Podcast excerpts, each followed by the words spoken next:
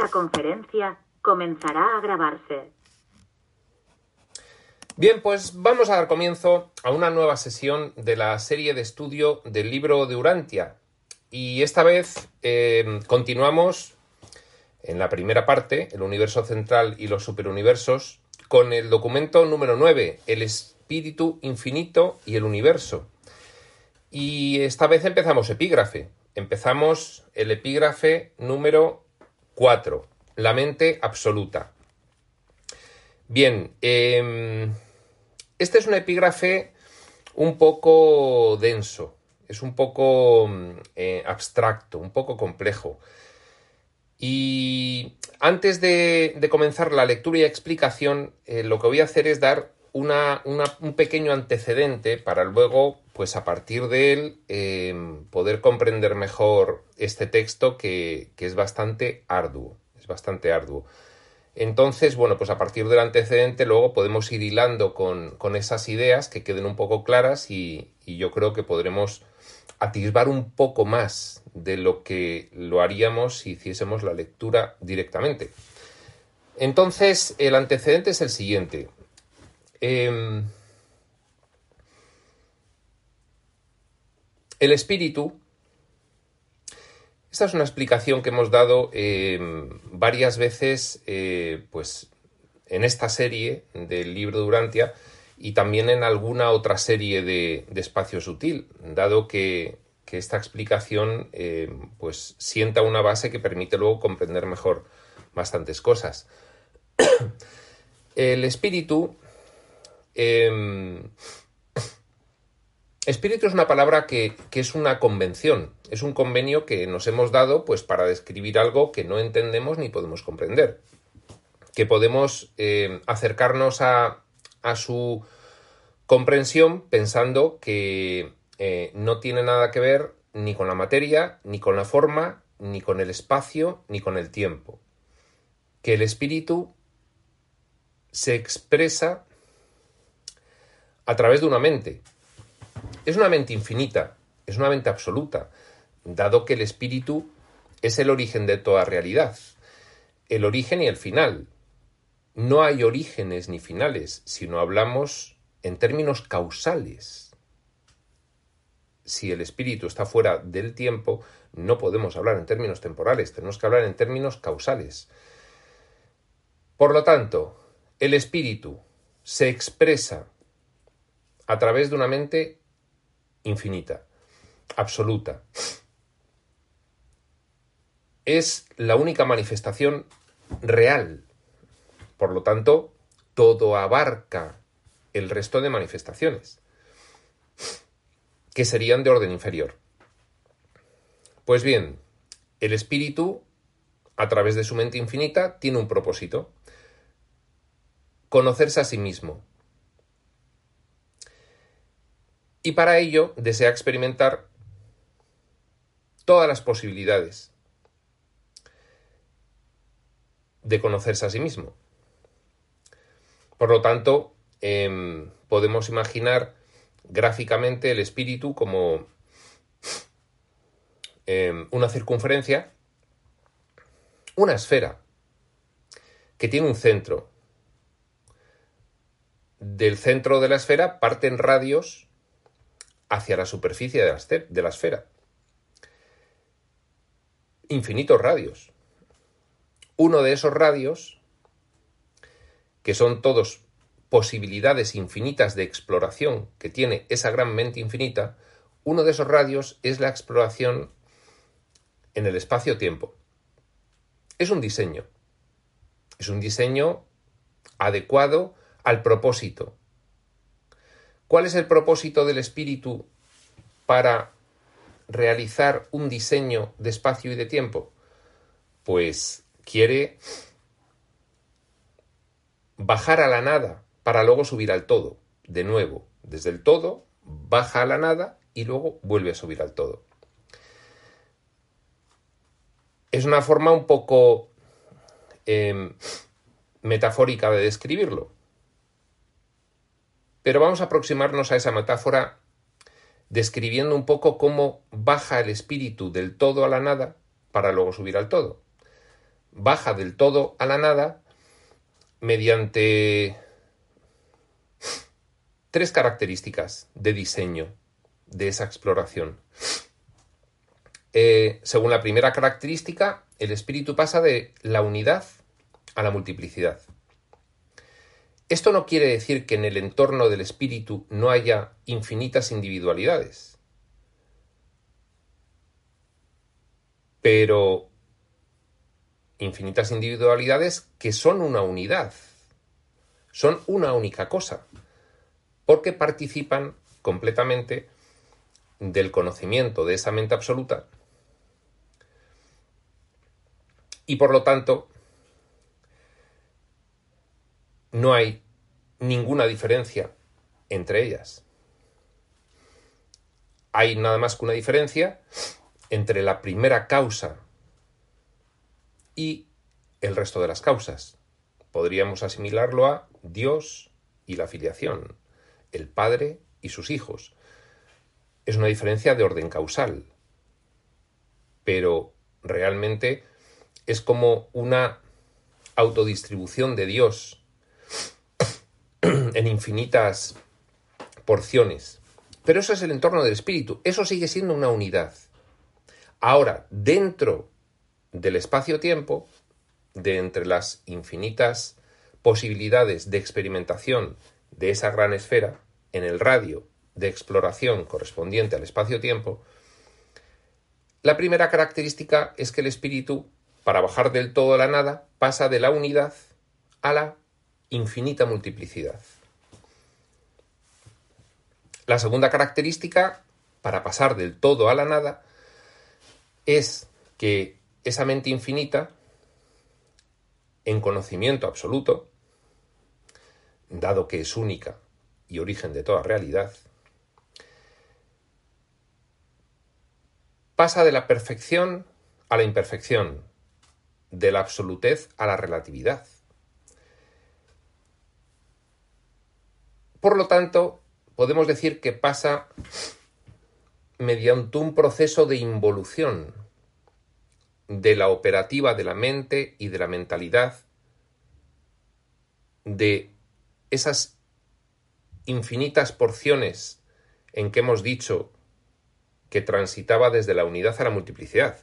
No solo hay una fragmentación infinita, sino una involución completa en operativa mental y en mentalidad de esos fragmentos, hasta llegar al límite que sería el, em, el extremo, nuestra experiencia.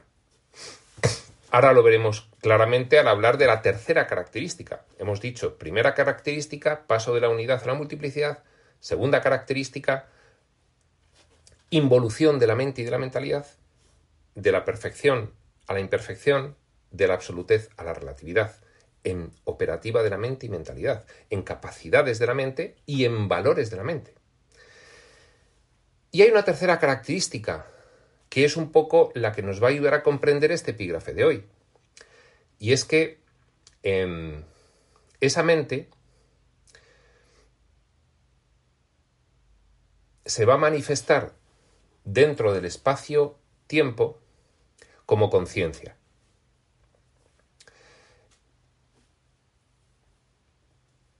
Matizo. La mente infinita del espíritu, dentro del diseño del espacio-tiempo y ya afectada por la fragmentación, paso de la unidad a la multiplicidad, y por la involución, paso de la perfección a la imperfección, o del conocimiento a la percepción, también se puede decir, se entiende como conciencia. Es decir, la mente del espíritu dentro del espacio-tiempo se puede denominar conciencia. Luego veremos que tiene otras denominaciones. Pues bien, la forma en que esa conciencia manifiesta sus experiencias dentro del espacio-tiempo es como energía, con lo cual los pensamientos del espíritu, es decir, los pensamientos de la conciencia, que es la mente del espíritu dentro del espacio-tiempo, se manifiestan o simbolizan como energía en diferentes eh, horquillas de frecuencia vibratoria.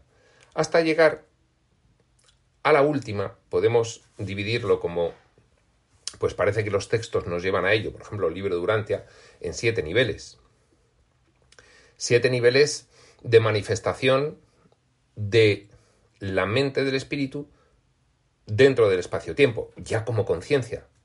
Siete niveles de frecuencia vibratoria que dan siete niveles dimensionales, del cual este último, el extremo, es el séptimo nivel físico-material.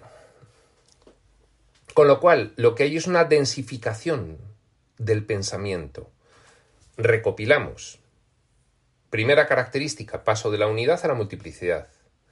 Segunda característica, paso del conocimiento a la percepción involución de la mente y de la mentalidad, limitación de la mente y de la mentalidad, de esos fragmentos. Tercera característica, densificación del pensamiento. Densificación del pensamiento que dentro del espacio-tiempo se manifiesta como energía, con lo cual densificación de la energía. Hasta que en nuestro nivel séptimo, último, extremo, de ese paso del todo a la nada, como un catalejo que se abriese en siete em, segmentos, en el séptimo tendríamos la máxima dispersión o fragmentación de multiplicidad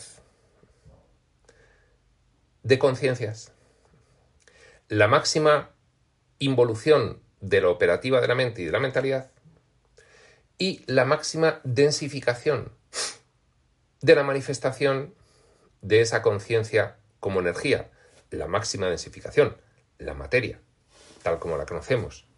Por eso le denominamos a esta última dimensión de realidad el nivel dimensional séptimo físico-material. Bien, pues con esta eh, pequeña explicación, eh, en la cual hemos visto cómo el espíritu al explorar el espacio-tiempo, baja del todo a la nada, para luego desde ahí que cada uno de esos fragmentos múltiples, involucionados, limitados en operativa de la mente e involucionados en mentalidad y completamente densificados. Desde ahí emprenden el camino de regreso desde la nada al todo. Y ese es el camino de la evolución espiritual. Por lo tanto, para explorar el espacio-tiempo y autoconocerse y vivir las infinitas experiencias que esta mente infinita desea experimentar, hay una fase de emanación desde el todo hacia la nada y una absorción e involucra el camino inverso en esas tres características. De la unidad a la multiplicidad, de la perfección a la imperfección, del el pensamiento a la materia y a la inversa, el camino de la evolución espiritual, que es lo que los textos nos intentan a nosotros transmitir, quiénes somos y qué es lo que hacemos aquí. ¿De acuerdo? Por supuesto, esto es un esquema apto para la comprensión de fragmentos de conciencia del espíritu completamente involucionados. Con lo cual, esto es simplemente para atisbar un poco qué es lo que ocurre. Bien, pues eh, con, este, con este antecedente vamos a intentar ahora leer este epígrafe que nos va a llevar toda esta sesión Cuatro, la mente absoluta y, bueno, pues poder comprender un poco qué dice. Y dice así. Existe una naturaleza intelectual de la tercera fuente y centro que es distinta de sus atributos físicos y espirituales. El epígrafe anterior, el 3, el manipulador universal, y el 2, el espíritu omnipresente, nos han intentado dar una idea de los atributos físicos, el 3, y espirituales, el 2, de la tercera fuente y centro, o espíritu infinito. Ahora nos habla de que hay un aspecto intelectual.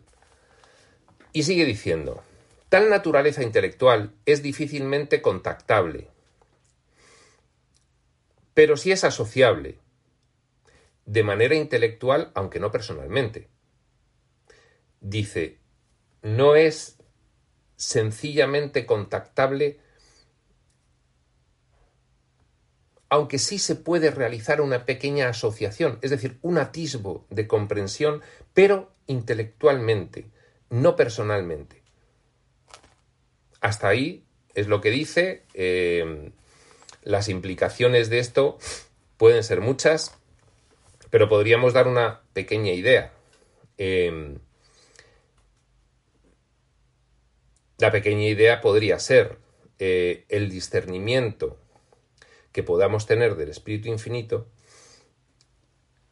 nos va a venir a través de la manifestación de nuestra propia mente ya que procede de la suya.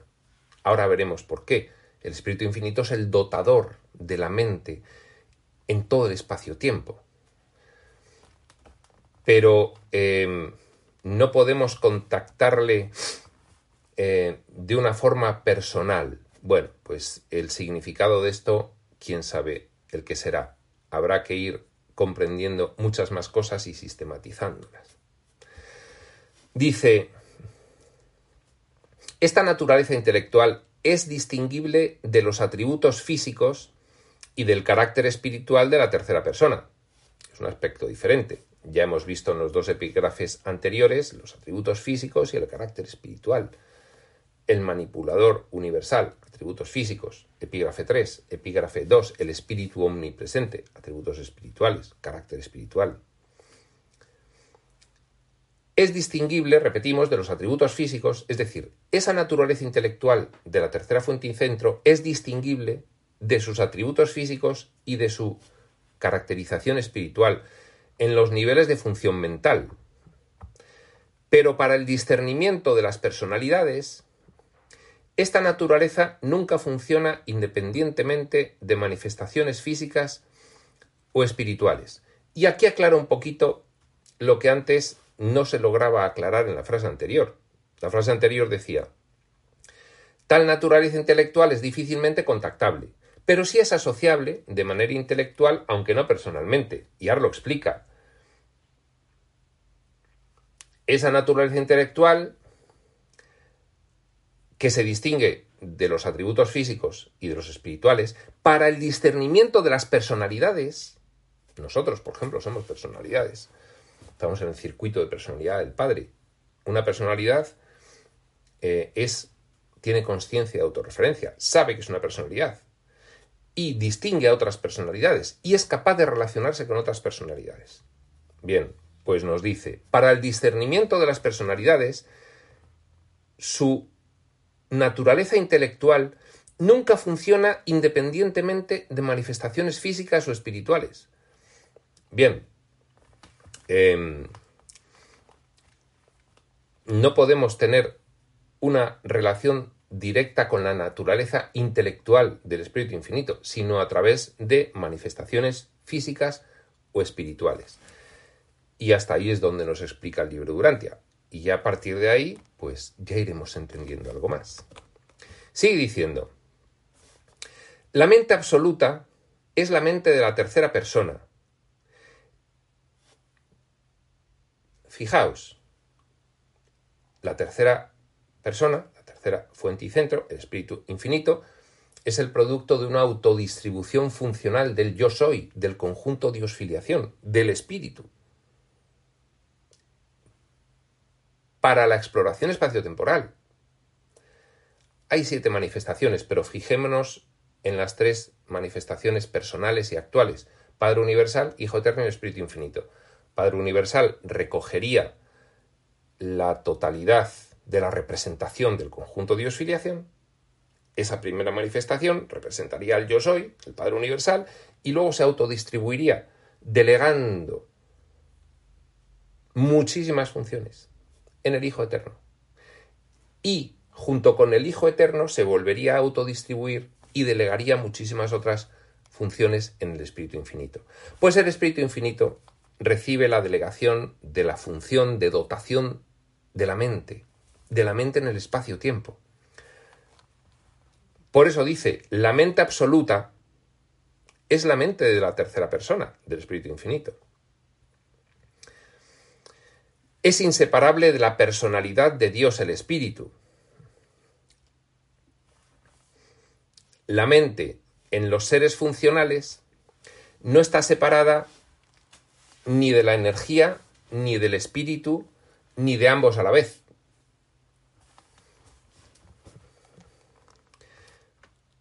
¿Qué quiere decir esto? Que en las manifestaciones del espacio-tiempo, en esos personajes fragmentarios que aparecen para experimentar dentro de la gran exploración espacio-temporal, la mente siempre va asociada o a la energía o al espíritu o a manifestaciones que involucran espíritu y energía. Por ejemplo, los humanos somos manifestaciones que involucramos espíritu y energía. Espíritu potencial, energía actual. Nosotros tenemos que actualizar nuestra espiritualidad, es decir, espiritualizarnos, porque en nuestra manifestación eh, humana, para nosotros el espíritu es potencial, está, pero no se manifiesta inicialmente. Hay que ir manifestándolo. Y la materia, sin embargo, se manifiesta completamente. Es actual, es ya. El espíritu en nosotros será. La materia es. Pues bien, dice la mente en los seres funcionales, en los seres que funcionan, en los seres que exploran el espacio-tiempo, no está separada ni de la energía ni del espíritu ni de ambos. Y cuando no está separada de ninguno de los dos, porque esa personalidad funcional manifiesta ambos, aunque sea uno en potencia y el otro actual, en acto, pues bien, nosotros tenemos nuestra mente asociada a la materia, diría luego a la espiritualidad, la mente baja, y al espíritu, la mente superior. El espíritu, en cuanto que desarrolles tu nivel de conciencia, se desarrolla la mente del espíritu en ti, si no es una mente completamente inferior. Bien. Dice, la mente no es inherente a la energía. Y ahora recordemos la explicación. La mente infinita. Dentro del espacio-tiempo es conciencia. También se le llama mente cósmica, porque el cosmos es el universo espacio-temporal. Mente del espíritu. Infinita. Dentro del espacio-tiempo. Cósmica Conciencia. Dice, la mente no es inherente a la energía. Vamos al siguiente paso. ¿Cómo se manifiesta la mente de la conciencia en el universo? Como energía. La conciencia es la mente cósmica, que es la mente infinita del espíritu dentro del espacio-tiempo. ¿Cómo se manifiesta? Como energía. Dice, la mente no es inherente a la energía. No, porque la energía es una manifestación de la mente y no al contrario. Con lo cual, la energía, aunque es pensamiento manifestado, pensamiento del espíritu dentro del espacio-tiempo, conciencia, mente cósmica, manifestado. Sin embargo, puede involucrar procesos mentales o no. Y esto lo vamos a ver bien con lo que es un ser humano. Un ser humano, su cuerpo, es pensamiento del espíritu densificado. Lo que es el cuerpo, cada célula, es pensamiento densificado. Pero luego aparte hay una manifestación mental personal en el humano que dirige el vehículo. Sin embargo, eh, la energía cuando eh, simplemente está manifestada, pero no hay una esencia del espíritu en la forma, pues ahí, como bien dice el libro Durantia, la mente no es inherente a la energía. La energía es pensamiento densificado, es mente manifestada en el espacio-tiempo. Pero luego esa energía puede ser dirigida por la esencia del espíritu a través de su mente o no. Podríamos decir, un cadáver, un ser humano muerto, evidentemente su cuerpo es una manifestación de la conciencia, pero ya, ya, no hay una esencia espiritual dirigiendo con su mente ese cuerpo. En el vivo sí. ¿De acuerdo? Pues por eso la mente no es inherente a la energía. La energía es receptiva y responde a la mente. El cadáver, imaginaos que resucita, se ha ido la esencia, la conciencia se ha ido del cuerpo. Pues si volviese al cuerpo, la energía volvería a recibir a esa mente la forma en la que se expresa la conciencia, la forma en la que se expresa el espíritu. Recibiría esa esencia y respondería a la mente de nuevo. Por eso decimos, el espíritu configura el escenario, el espacio-tiempo, el decorado, los planetas, los gases, las partículas, la energía. Ese es el decorado. El escenario es el espacio-tiempo. El decorado es la energía, más o menos densificada. Los disfraces de la obra son los cuerpos. Y los personajes es que el espíritu introduce su esencia expresando eso a través de una mente dentro de lo que es los disfraces. Los disfraces son también mente en cuanto disfraz. Cada una de nuestras células tiene conciencia.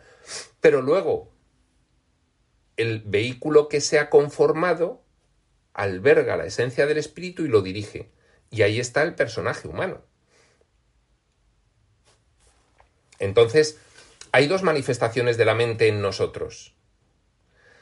La puramente conformadora del cuerpo, porque todo es mental, y nuestro cuerpo es un producto de la mente, pero luego también está la conciencia animadora de ese cuerpo, para poder vivir las experiencias a través de ese cuerpo. El espíritu vive las experiencias a través de un cuerpo que ha generado previamente también. Pero una son dos manifestaciones diferentes de la mente, ¿de acuerdo? Aquí, en este sentido, dice el libro Durantia, la mente no es inherente a la energía, es decir, puede haber energía en la que no hay una esencia del espíritu ocupando y viviendo la experiencia directamente. La energía, sin embargo, es receptiva y responde a la mente. No obstante, la energía es pensamiento densificado y además puede haber una esencia del espíritu que ocupa esa manifestación energética con cierta forma y la anima. La mente puede sobreimponerse a la energía, pues cuando una esencia decide animar la energía previamente, es como si tenemos eh, la arcilla, la arcilla, eh, la arcilla es modelable un, en un cuerpo o no. Entonces, em, no sé si es el mejor ejemplo, pero eh, la esencia del espíritu puede moldear un cuerpo y luego entrar a habitarlo. ¿De acuerdo? Y esa arcilla moldea el cuerpo, pero en cuanto el cuerpo deja de estar habitado, la, la arcilla, imaginaos que se va descomponiendo y vuelve a lo que es la mente cósmica, la energía universal.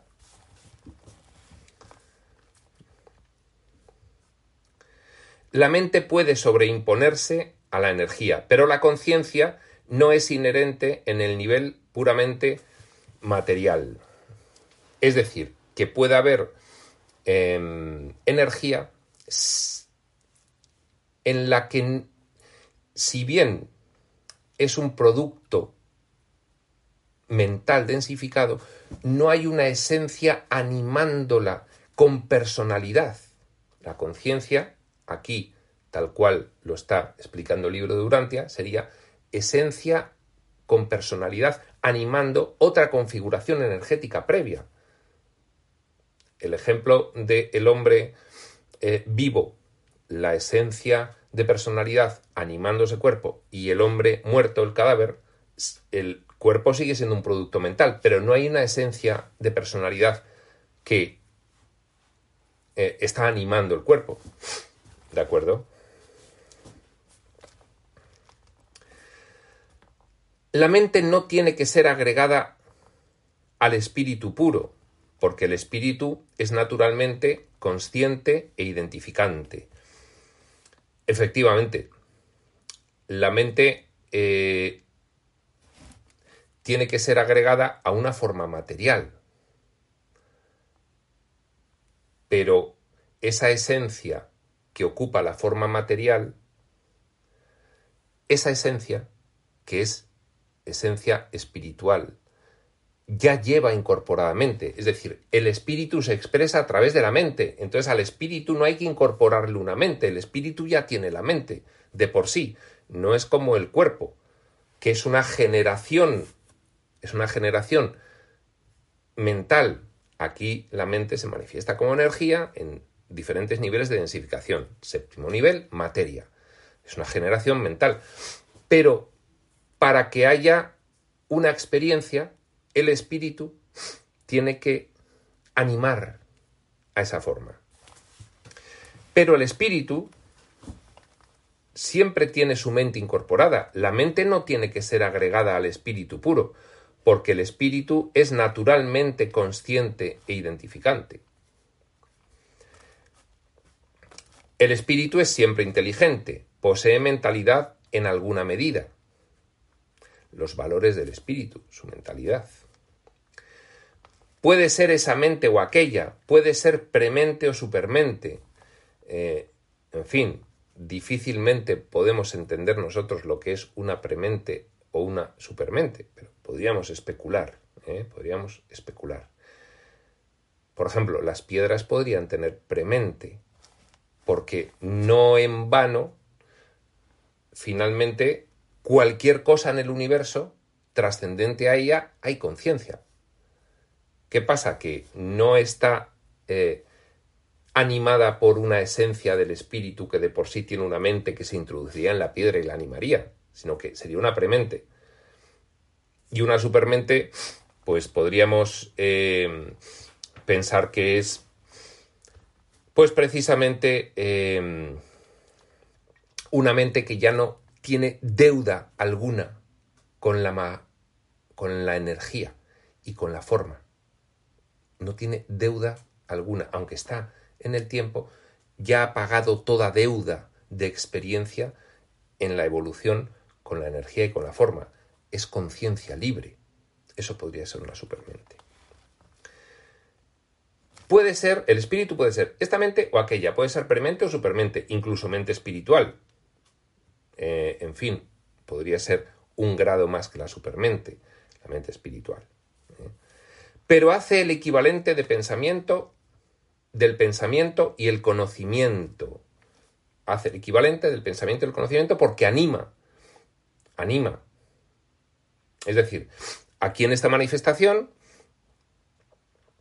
eh, a nosotros nos está animando el espíritu, está viviendo una experiencia a través nuestra.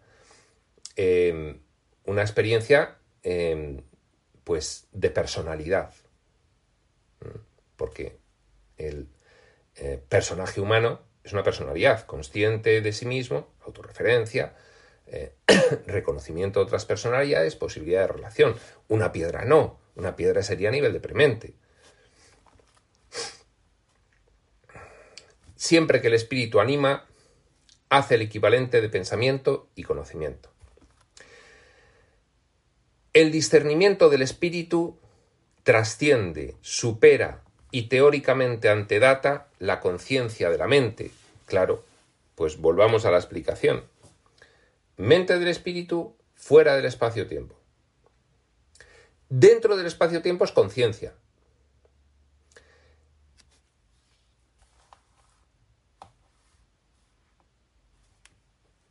¿Qué se manifiesta como energía?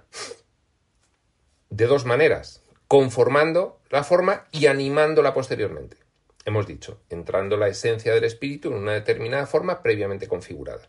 Se configura el escenario decorado eh, y disfraz, y luego entra el personaje a animar el disfraz.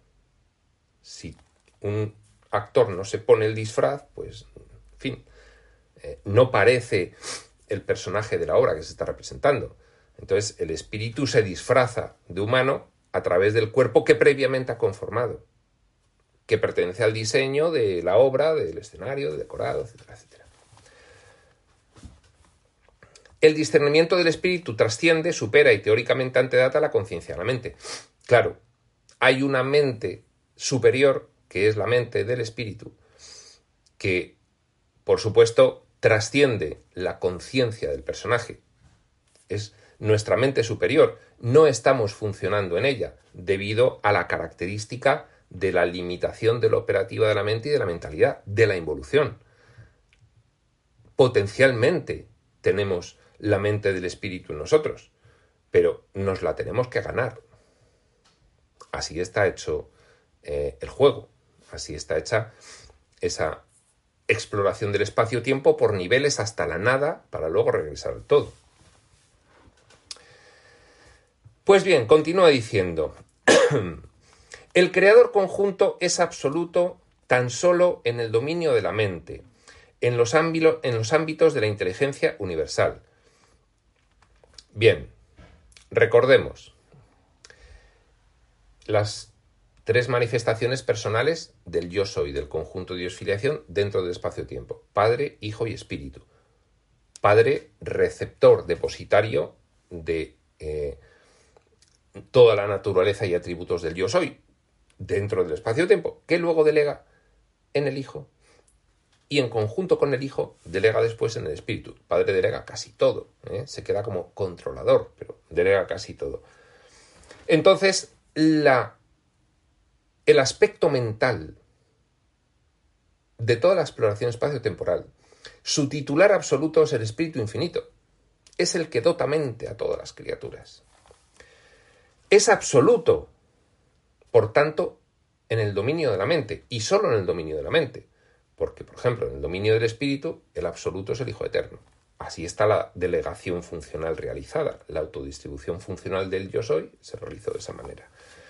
El creador conjunto es absoluto en el dominio de la mente, en los ámbitos de la inteligencia universal. La mente de la tercera fuente y centro es infinita. Em, la mente del yo soy, manifestada dentro del espacio-tiempo. Es esa mente infinita. Trasciende completamente los circuitos mentales activos y funcionales del universo de los universos. Em, es decir, anima toda la mente cósmica. Es la mente, es el titular de la mente del espíritu dentro del espacio-tiempo, con lo cual es el titular de la mente cósmica, el espíritu infinito. Por lo tanto, trasciende completamente los circuitos mentales activos y funcionales del universo de los universos. Toda mente de toda criatura está dominada, en ese sentido, por el espíritu infinito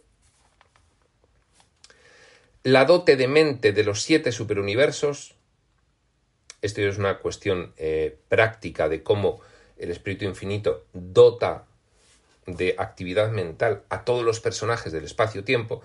El, espacio-tiempo, pues ya sabemos, el paraíso portal dimensional, el universo central de Abona, primer nivel. Generación de siete superuniversos, donde ya se pueden ir hasta el séptimo nivel dimensional, porque ahí ya en los siete superuniversos hay materia. Pero en cuanto a que nosotros lo podamos entender desde nuestra perspectiva material, aunque hay otros, siete, otros seis niveles dimensionales en todo esto que describe el libro Durantia, vemos la estructura de la exploración espaciotemporal, el paraíso, el universo central de Abone y los siete superuniversos. En los que ya funciona puramente el espacio-tiempo en su, en su máximo peso, que es el nivel físico-material tal como lo conocemos. La dote de mente de los siete superuniversos se deriva de los siete espíritus rectores, que son las personalidades primarias del creador conjunto.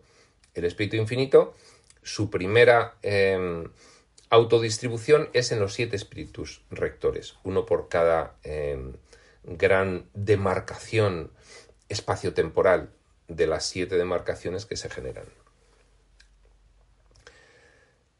Son las personalidades primarias del creador conjunto. Estos espíritus rectores, ya lo veremos después en el último epígrafe, las personalidades del espíritu infinito, donde aparecen en primer lugar los siete espíritus rectores del paraíso. Eh, ahí veremos un poquito ya cómo se empieza a autodistribuir el espíritu infinito en eh, personalidades y agencias para poder eh, realizar su cometido mm, en la exploración espacio-temporal. Estos espíritus rectores distribuyen la mente en el gran universo como mente cósmica, mente infinita del espíritu en el espacio-tiempo, mente cósmica, y vuestro universo local, Nevadón, está infiltrado por la variante nevadónica del tipo orbontónico de mente cósmica, el séptimo superuniverso es el superuniverso de Orbontón. Hay 100.000 universos locales en cada superuniverso. Pues, uno de los 100.000 es eh, Nevadón. Pues bien, eh, cada una de estas demarcaciones espaciales tiene una variedad de mente diferente porque se quiere explorar todo. Y entonces, pues, eh, eh, la variedad de la mente de todas las criaturas del universo de Nevadón eh, tiene unas características comunes y diferenciales de la variedad de la mente de todas las criaturas de otro universo local y de otro y de otro y así hasta 100.000. Y los siete superuniversos también tienen una variedad de la mente. La variedad de la mente orbontónica nos dirá el libro Durantia en otro sitio y creo que podemos especular que a eso se refiere esa variedad orbontónica, que el primer superuniverso tiene un estilo basado en el Padre, el segundo en el Hijo, el tercero en el Espíritu Infinito, el cuarto en asociación de Padre e el quinto en asociación de Padre Espíritu, el sexto asociación de Hijo Espíritu y el séptimo asociación de Padre, Hijo y Espíritu. El estilo, y esa sería la variante especulo nevadónica orbontónica, o sea, ese sería el tipo orbontónico de mente cósmica, el que incorpora el estilo derivado de la autodistribución funcional de la asociación de Padre, Hijo y Espíritu. Y luego pues tenemos la variante nevadónica de nuestro universo local, em, que ahí podemos especular que tiene mucho que ver Micael de Nevadón. No obstante, él junto con las, la hija materna del universo local que procede directamente del Espíritu Infinito, un hijo creador paradisiaco que procede del Hijo Eterno y una hija materna que procede del Espíritu Infinito. Se juntan y generan todo el escenario decorado, personajes y disfraces de una demarcación conocida como universo local de Nevadón. Bueno, pues esa es la variante nevadónica, la que aporta la hija materna del universo local que proviene del Espíritu Infinito. Y todo ello dentro del tipo orbontónico, que es el del estilo Padre, Hijo y Espíritu en asociación, para esa gran demarcación superuniversal. Y ya lo advertí al principio. Este epígrafe es muy denso, es muy abstracto. Y bueno, pues nos tenemos que aproximar a él, pues, pues como podamos, es decir, eh, con toda nuestra cafredad y nuestra burdez, pues a intentar atisbar pues un poquito de lo que nos dicen. Y es lo que estamos haciendo. Sigue diciendo, en párrafo aparte, vamos superando párrafos. La mente infinita ignora el tiempo. En torno del espíritu, fuera del espacio-tiempo, lo ignora. La mente última trasciende el tiempo. La mente última son los niveles primeros de experimentación. Eh, la realidad, dice el libro Durantia, se divide en finita, absonita y absoluta. Em, bueno, hay, siete niveles de realidad que se, correspondía, se corresponderían con los siete eh, niveles dimensionales. Em, la mente última, pues eh, si la mente infinita sería nivel cero, es decir, fuera del espacio-tiempo, la mente última eh, abarcaría esos primeros niveles dimensionales, ¿no? Es, sería el nivel absonito, ya ni siquiera es nivel finito, es nivel absonito.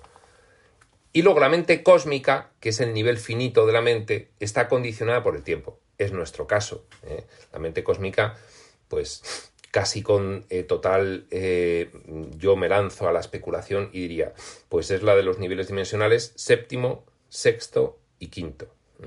Y la mente última podría ser niveles dimensionales cuarto, el segundo y tercero.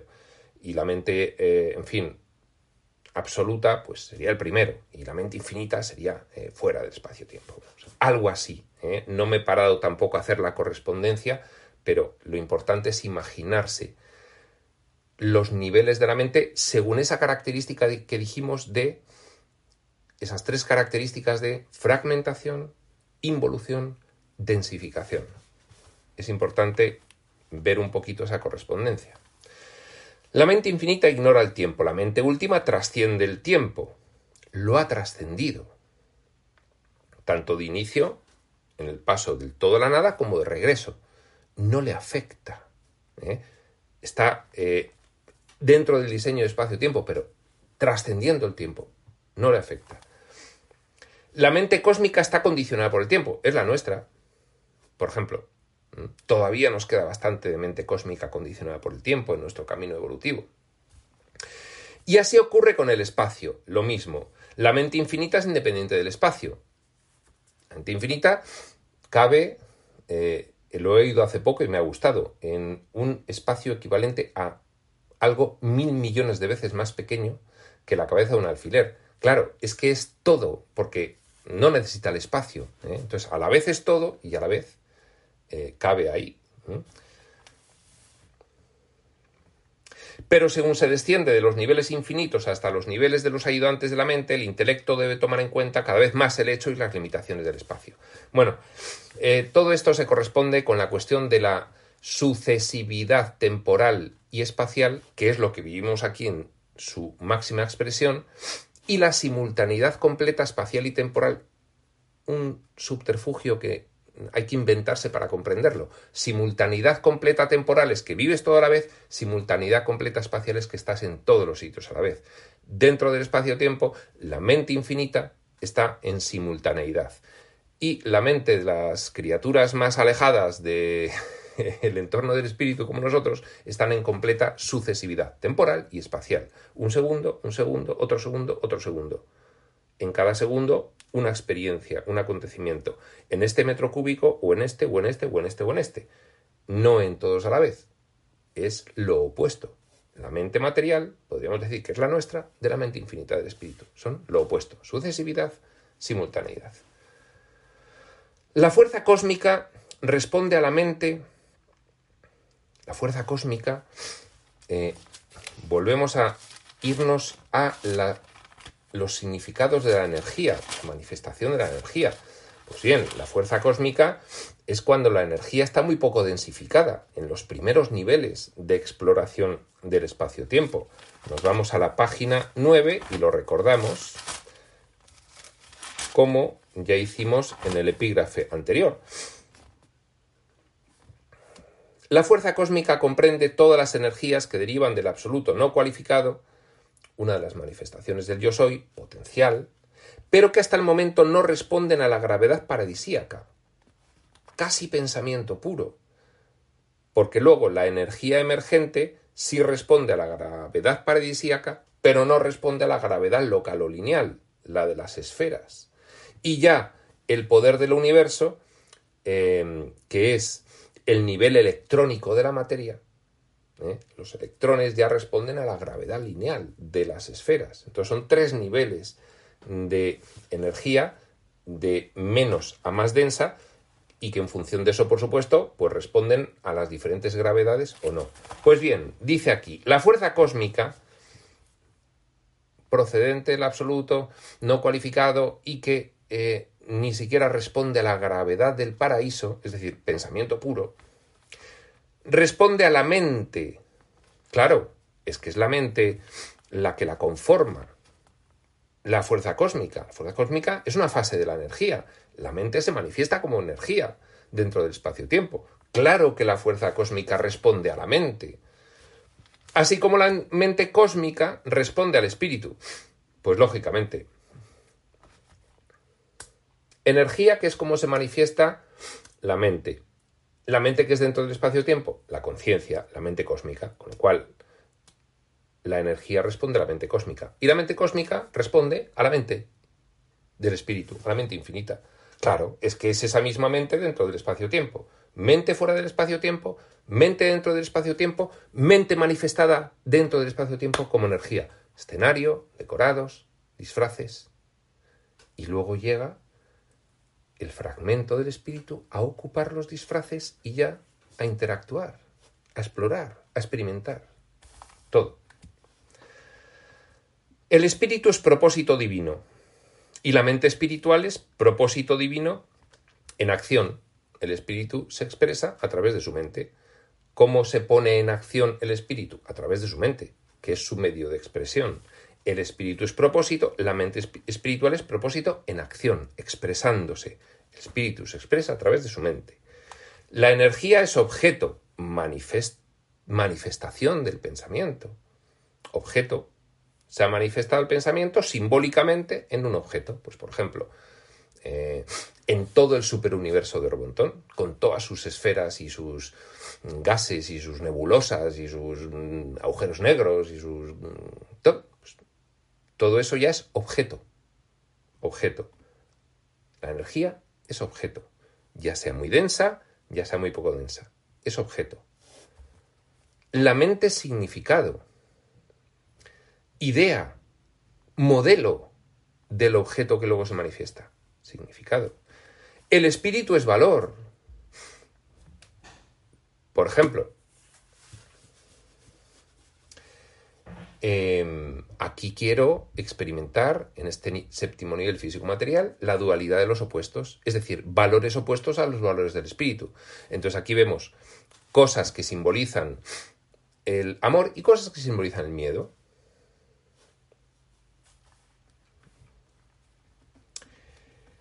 Aun en el tiempo y en el espacio, la mente establece esas relaciones relativas entre la energía y el espíritu que son indicativas de parentesco mutuo en la eternidad.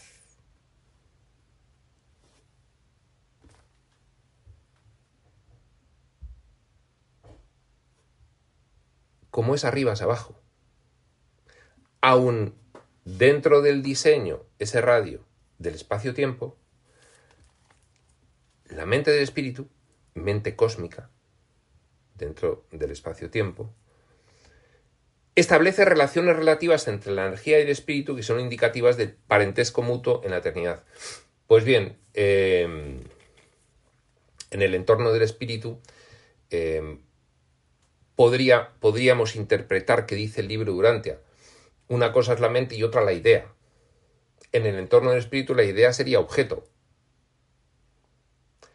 expresión. Pues bien, en el espacio-tiempo esa expresión, como la idea en el espacio-tiempo es energía, esa expresión puede ser una cosa. Lo que en el espíritu es una idea, aquí es una cosa. Pero, ahora se entiende mejor.